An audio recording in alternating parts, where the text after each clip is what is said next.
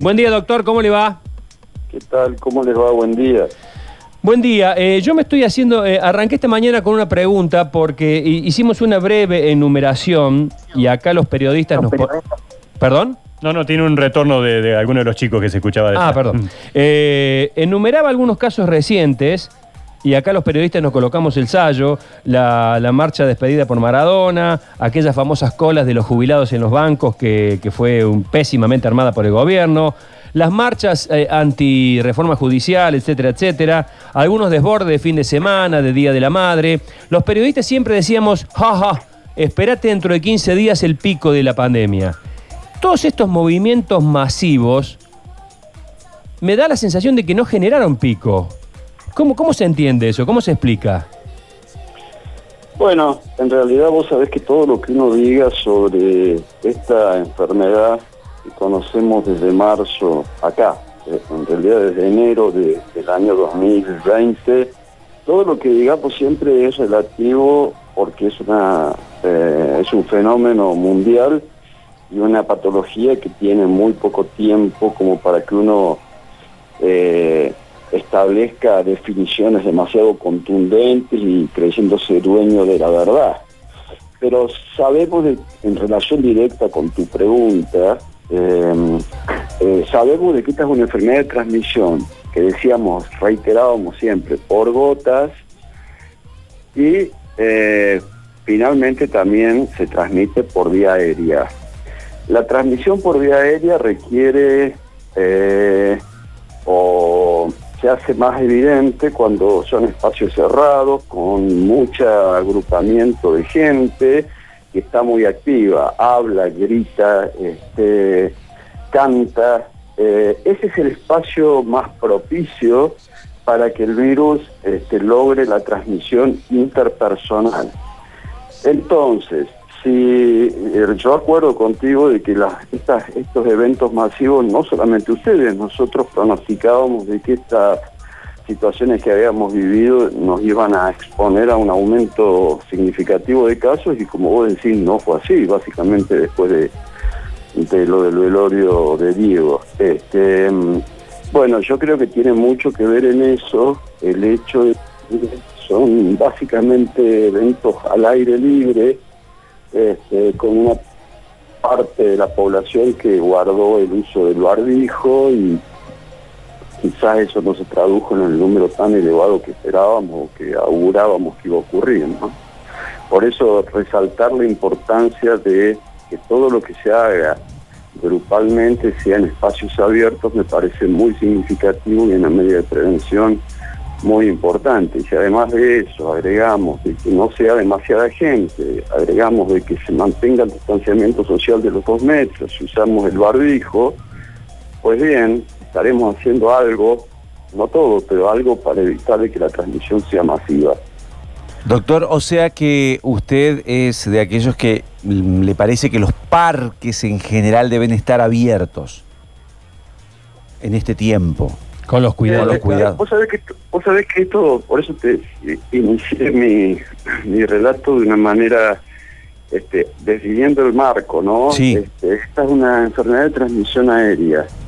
Dije también de que nada de lo que digamos este, hoy Es determinante. no ser una falacia mañana, Claro. pero en principio, reitero, los espacios abiertos son menos propicios para la transmisión esta infección. Es lo que venimos aprendiendo con el devenir de la, de la pandemia. Ahora, si vos vas a un parque, los chicos juegan el juego, donde nadie usa barbijo, las secreciones respiratorias de quien tose, estornuda, caen sobre un pasamano o sobre el, Una el hamaca, soporte sí. del tobogán y el chiquito después se toca la boca, se toca los ojos, etcétera, es probable que se produzca allí el cierre del circuito de transmisión, pero tampoco lo puedo, imagino desde la teoría, desde el discurso, pero tampoco te puedo asegurar porque eso no está medido, por lo tanto, Claro. si no tengo medida de la evidencia, son simplemente hipótesis este, de explicación de lo que puede ocurrir. O sea, Claro. en principio los espacios abiertos hemos aprendido de que no tienen el riesgo que suponíamos al comienzo que iba a ser. Ahora, seguimos re- eh, refiriendo o recitando lo de siempre. Trate de no agruparse Está bien. con demasiado gente, que no haya demasiado agrupamiento, que la trate de hablar lo menos posible, gritar lo menos posible, la- limpiarse permanentemente sus manos para evitar cerrar el circuito mano, boca, ojo, etcétera, de modo que este, todas juntas ayudan a la prevención. Si me das a elegir entre un espacio cerrado y un espacio abierto, indudablemente el espacio abierto tiene menos riesgo que el espacio cerrado. Por eso, disculpame que me extienda en este punto, por eso este, algunos dicen eh, el virus tiene una tendencia semejante al de influenza, o sea, ser, sobre todo por lo que hemos visto en Europa, más agresivo, de mayor transmisión en periodos invernales. Yo creo que lo que hace la temperatura invernal es eh, condicionar espacios cerrados y agrupamiento de gente en espacios cerrados. No creo de que el virus, por lo que vemos en países tropicales, Brasil, eh, Centroamérica, tienen, están azotados por la cantidad de casos durante mucho tiempo con temperaturas muy altas y lo que yo creo que realmente condiciona la mayor cantidad de número en- de, enfermos en invierno es la mayor cantidad de gente en espacios cerrados Claro. confinada. Ujú. Doctor, eh, ¿usted cree que con estas vacunas comienza de alguna manera este acorralamiento al coronavirus en la humanidad, digamos? Eh, ¿Comienza la, la- la última batalla, podemos decir? Creo que sí. Yo, yo tengo muchas esperanzas, no yo, sino la ciencia tiene muchas esperanzas de que este sea el principio del fin. No es el fin, es el principio del fin. O sea, nosotros no podemos olvidarnos de que la epidemia está activa, de que todo lo que hagamos para disminuir la tasa de contagios va a ser muy importante, pero la vacuna viene a aumentar el número de personas no susceptibles o inmunes contra la infección. Ujú. Vos recordarás que el viejo concepto de inmunidad grupal o de rebaño tiene importancia en las enfermedades epidémicas o pandémicas, como es el caso de la gripe, como es el caso del COVID. Si yo, si el virus se encuentra, este, si nos escondemos del virus y además si el virus nos encuentra, tenemos anticuerpos o inmunidad generada porque sufrimos la enfermedad o porque artificialmente hemos generado anticuerpos a través de Ahí una está. vacuna, es probable de que el virus no encuentre un terreno propicio para seguir extendiendo y saltando de persona a persona. Ay. Yo creo que sí, creo que no vamos a tener la vacuna perfecta, creo que las vacunas, como ocurrió con las de gripe, irán mejorando con el paso del tiempo. Creo de que no toda la población va a querer ahora inicialmente vacunarse. Creo de que habrá algunas reacciones adversas que habrá sentido dos reacciones alérgicas generaron una conmoción mundial porque hay mucha expectativa puesta en esto. Este, reacciones alérgicas a vacunas hay siempre, pero bueno, estas generan mucho, mucho temor. Este, en función de que la ciencia ha desarrollado lo que antes hacía en 10 años, lo ha hecho en un año. Y eso indudablemente a todos nos genera una sensación de una cosquillita en la panza que, que indudablemente no podemos obviar, ¿no? Eh, me, quedo, me quedo con lo, que arrancábamos, eh, doctor. Eh, me quedo con el arranque este de que nos planteó de manera tan interesante. ¿Por qué cada vez que se produjeron reuniones masivas al aire libre y predijimos desde la prensa eh, se viene dentro de 15 días un pico y no lo hubo? El hecho de que fuera al aire libre, que haya gente que nosotros siempre nos encargamos de resaltar los que están sin barbijos, pero evidentemente la mayoría los tenía. Me, me apuntan por acá. Además, hoy hay más gente que ya tiene anticuerpos que antes. Ha tenido contacto con el virus sin haberse enfermado. Sí, sí, yo creo que es así, pero ojo, ¿eh? O sea, hay una población de susceptibles, sobre todo considerar qué población, o sea, la población eh, económicamente activa y la gente que más movilidad social tiene, que son los individuos entre 20 y 50 años, digamos, ¿no es cierto? El resto de la población y aquellos que tienen comorbilidades, me refiero a los adultos mayores y los que tienen comorbilidades, han sido más adherentes al aislamiento, al confinamiento. El resto de la población, la que circula, una proporción importante de ellos pueden haberse inmunizado, ya sea por, ac- por contraer la enfermedad sintomática Claro. o asintomática. No obstante, no olvidemos que los países que han medido esto no han tenido tasas de em, prevalencia de infección mayores al 16, 17%. Ujú. Y recordemos de que para que exista la llamada inmunidad de rebaño, situación Claro. solamente alcanzable a través de vacunas, debería existir un 60, 70% de la población inmunizada. Así que mal podríamos decir que la disminución de los casos obedecen a que tenemos una población inmune. Está bien, pero Yo hay, hay, hay gente Sí. que puede haber, eh, que puede estar inmunizada sin haber tenido la enfermedad, porque de cada 10 testeos de sangre hay 7 que ya conocen, entre comillas, el virus. Sí, claro, es decir, no sin haber tenido la enfermedad, sin haber tenido síntomas. Vos sabés que la población de pacientes asintomáticos, sobre todo personas jóvenes y sin enfermedades preexistentes, pueden cursar la enfermedad, pueden cursar la infección, no la enfermedad, la infección sin síntomas. Por lo tanto, se estima de que por cada caso que uno diagnostica a través de una PCR en secreciones respiratorias, puede haber entre 7 u 8 personas que eh, infectaron y que nosotros desconocemos o que no nos vamos a saber nunca. Habría que hacer estudios poblacionales de serologías muy extensos, con todas las dudas que deja todavía los estudios serológicos, que son no buenos, pero son los únicos que tenemos por el momento. En la manera que la ciencia siga avanzando, no solamente en vacunas, sino en capacidad de diagnóstico, y las autoridades sanitarias puedan extender los controles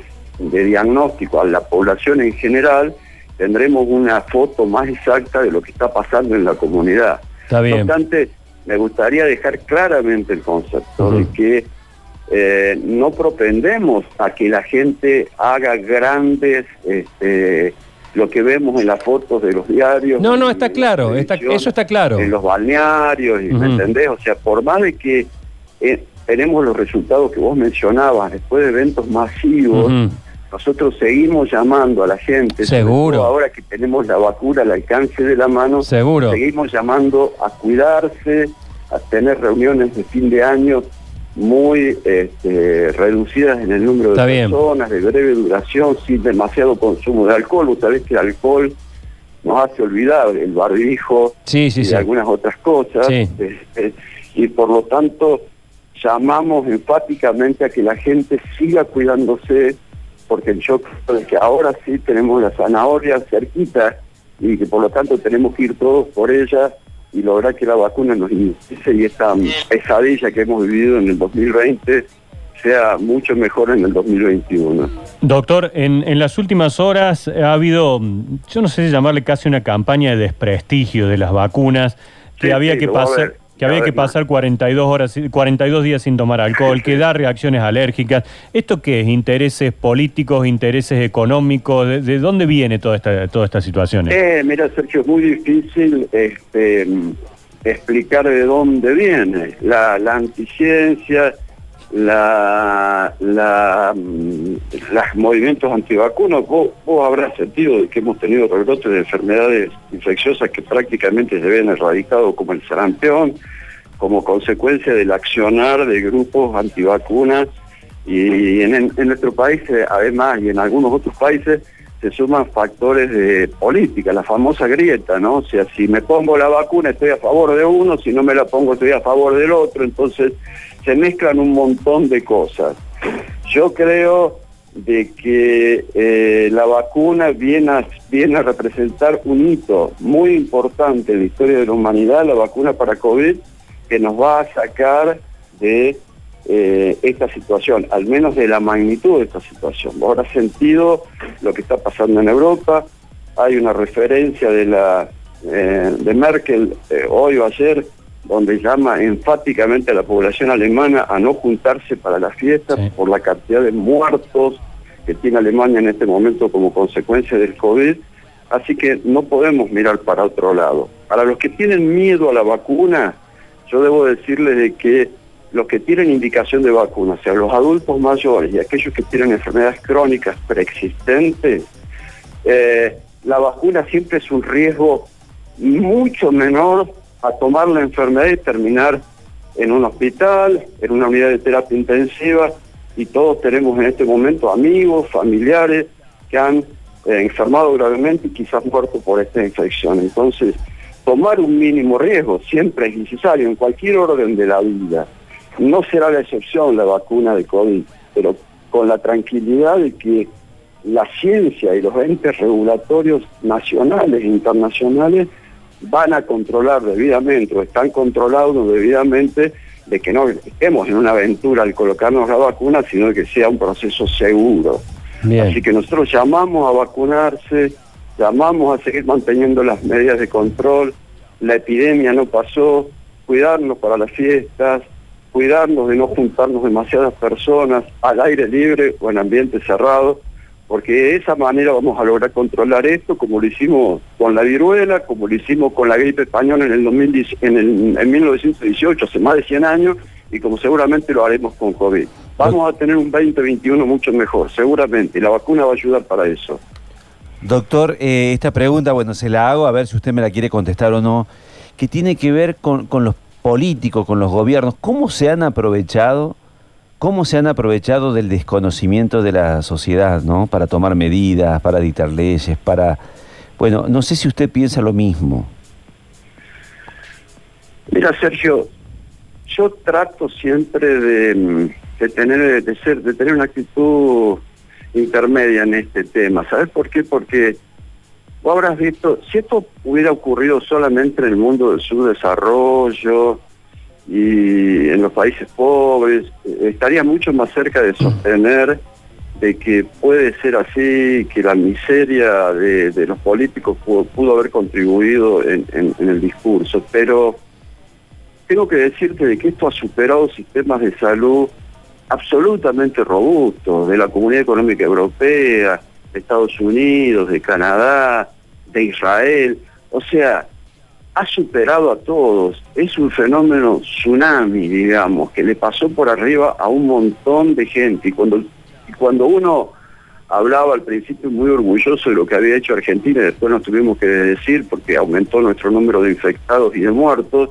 yo siempre trato de recuperar algo. Y eh, una de las cosas que, que escuché en las últimas horas y que realmente es así, es que pese a todo, pese al agotamiento de los sistemas de, de la gente que trabaja en el área de salud, de lo que sufrieron los colegas que trabajaron dentro de las terapias intensivas y todo eso, en Argentina, al menos hasta donde uno sabe, ningún ciudadano, ninguno de nuestros conciudadanos o compatriotas padeció de lo que sí padecieron algunos ciudadanos europeos de países desarrollados, que fue la falta de cama para ser asistidos.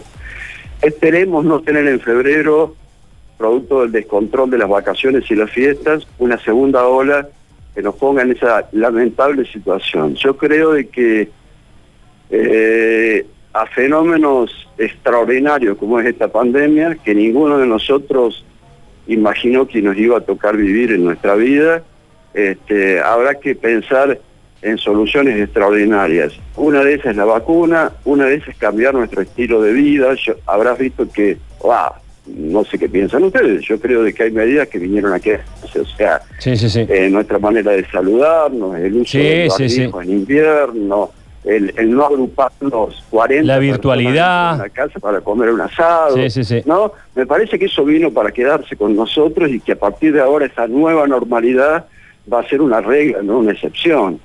Este, lo único que queremos es que la gente no se muera, que la gente no enferme gravemente, que recuperemos la alegría de juntarnos con amigos, de, juntarnos con familiares, de que nuestros ancianos puedan ver a sus nietos.